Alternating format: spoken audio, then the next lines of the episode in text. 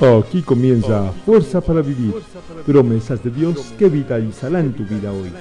Estas promesas son extraídas de la Biblia, en la voz de Emanuel Gutiérrez.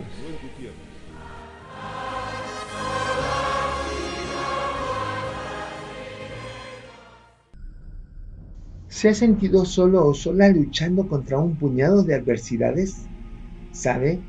No es usted el único ser humano que ante los problemas, enfermedades o las crisis cree que ya no hay remedio y por lo tanto está a punto de darse por vencido.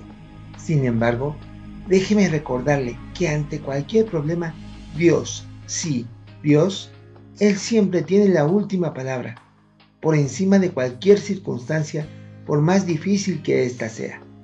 Por eso, usted y yo podemos depositar nuestra confianza en Él Así lo dice en su palabra, la Biblia, en el Salmo 28.7.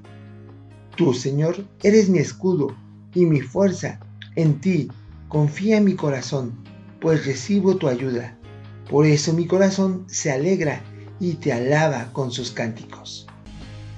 Mi amigo, Dios piensa en usted y Él ha provisto para usted de su fuerza y ser su escudo, brindándole de su protección Solo confía en Él, ábrale la puerta de su corazón y Él le ayudará. Que así sea.